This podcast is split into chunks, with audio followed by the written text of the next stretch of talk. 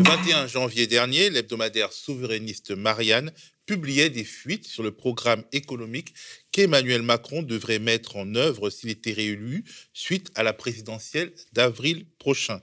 Et au milieu d'un certain nombre de mesures antisociales, Marianne évoquait l'étatisation de l'assurance chômage qui serait transformée en sixième branche de la sécurité sociale. En lisant cet article, je me suis rendu compte que tout n'était pas clair dans ma tête. Dans ma tête, en effet, la sécurité sociale n'est pas étatisée, mais gérée de manière paritaire par les partenaires sociaux, comme on les appelle, c'est-à-dire le patronat et les syndicats. Dans ma tête, toujours, l'économie politique des caisses de la sécurité sociale, de l'assurance maladie, donc de l'assurance chômage, eh bien, ce n'est pas tout à fait clair. C'est pour clarifier tout ça dans ma tête et peut-être dans les vôtres, si vous avez les mêmes doutes et les mêmes interrogations, que j'ai fait appel à Bernard Friot. Bernard Friot, économiste et sociologue, spécialiste de l'histoire du salariat et des conquis sociaux en France. Des conquis sociaux, justement, comme la sécurité sociale, en voie d'être détricotés. Bonjour Bernard.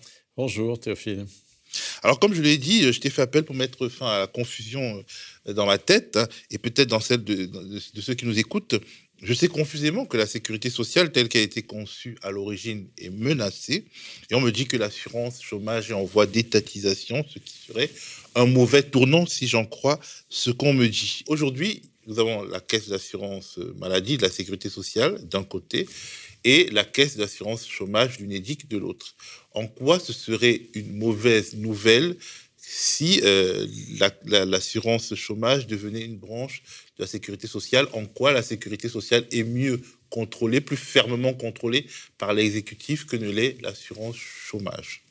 Ben, C'est le même problème que le 100% sécu. Hein, le débat autour du 100% sécu. Euh, ou euh, celui de l'unification des régimes de retraite autour de la GIRCARCO, hein, dans des comptes à points. Euh, euh, toutes ces, réformes, disons, autour de l'unification d'un régime de sécurité sociale, incluant les mutuelles, incluant les régimes complémentaires, ou plus exactement faisant des régimes complémentaires de, retraite le, cœur d'un régime unique de retraite, euh, incluant l'UNEDIC dans la sécurité sociale.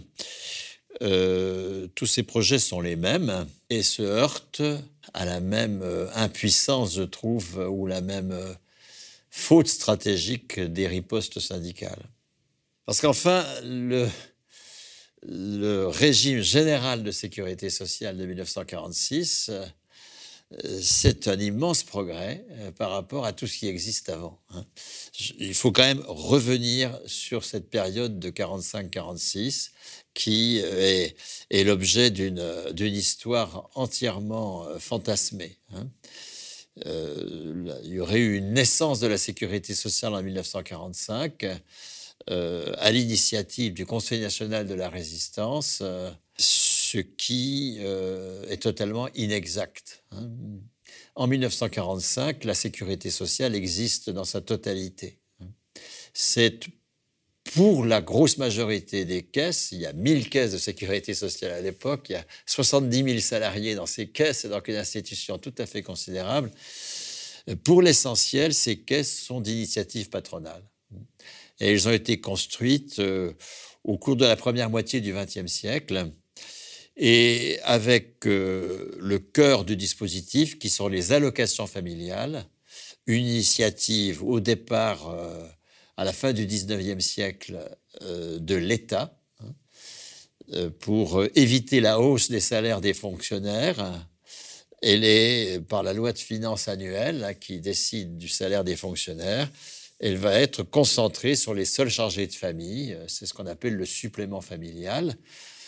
Et euh, ce dispositif va être étendu au privé, surtout à partir de la crise des années 30, pour éviter la hausse des salaires vont être créées des allocations familiales dans la loi de 1932 qui vont permettre aux patrons de s'opposer à la hausse en la concentrant sur les seuls chargés de famille. Et c'est pour ça que les allocations familiales sont à la fois une institution extrêmement importante parce que c'était un outil patronal très très très utilisé euh, et en même temps une institution euh, très mal vue euh, par les travailleurs et une institution gérée exclusivement par les employeurs. À cette période-là. Hmm. Ce sont des caisses d'employeurs euh, par bassin de main-d'œuvre en général qui, euh, qui gèrent euh, le dispositif.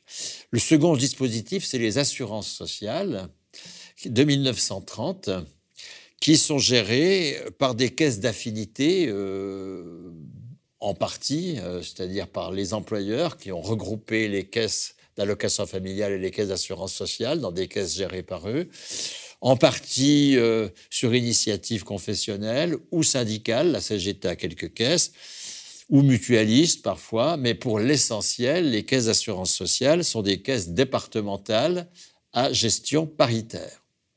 Parité, on sait ce que ça veut dire, ça veut dire patronal, puisqu'il y a toujours un syndicat qui vote avec les patrons. Hein. Donc en réalité, avant 1945, il y a déjà des institutions paritaires. Ah ben bien sûr, c'est le encore une fois le, cœur de la Sécu, euh, c'est soit des institutions patronales, des institutions patronales directement lucratives, c'est-à-dire les compagnies d'assurance qui gèrent la couverture du risque euh, ATMP, enfin accident du travail maladie professionnelle, qui est couvert depuis 1898. Hein. Encore une fois, tout ça, c'est une histoire de la première moitié du XXe siècle une gestion paritaire euh, s'agissant des assurances sociales, mais qui sont assez peu de choses encore euh, en 1945. Et euh, il y a aussi quelques régimes d'entreprise. Il y a des régimes d'entreprise, mettons, je sais pas, la SNCF par exemple.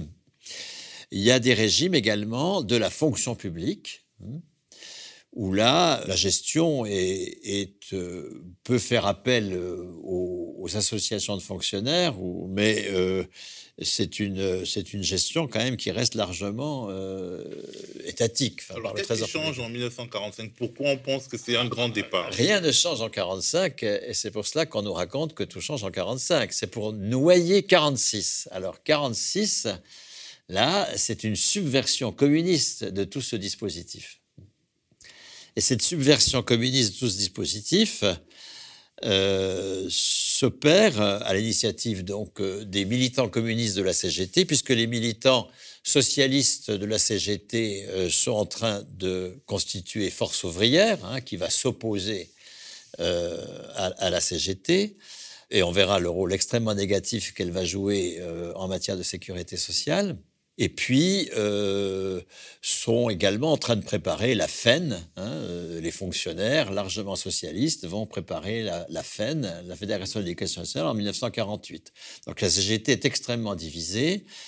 Euh, la CFTC, l'autre syndicat, refuse de participer à la construction du régime général. Elle préférait le dispositif ancien avec des caisses de branches d'entreprise, des caisses territoriales, etc., etc ces militants communistes euh, vont appuyer euh, l'action du ministre communiste euh, du Travail, qui va mettre en place le régime général, Ambroise Croizat. Et il y a trois mutations essentielles qui sont faites. Hein, la première mutation, c'est la gestion par les travailleurs. Alors, elle n'est pas totale. Elle n'est pas totale. La CGT a été battue en août 45 lors des débats dans l'Assemblée provisoire. Hein. L'Assemblée élue euh, n'arrive qu'en novembre 45. Euh, la CGT est battue. Euh, elle revendiquait une un régime général de sécurité sociale géré sans État ni employeur. Hein. Pas d'État, pas de patron. Là, elle est, battue.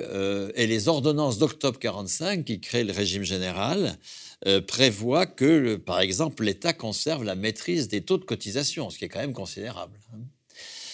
euh, et des prestations.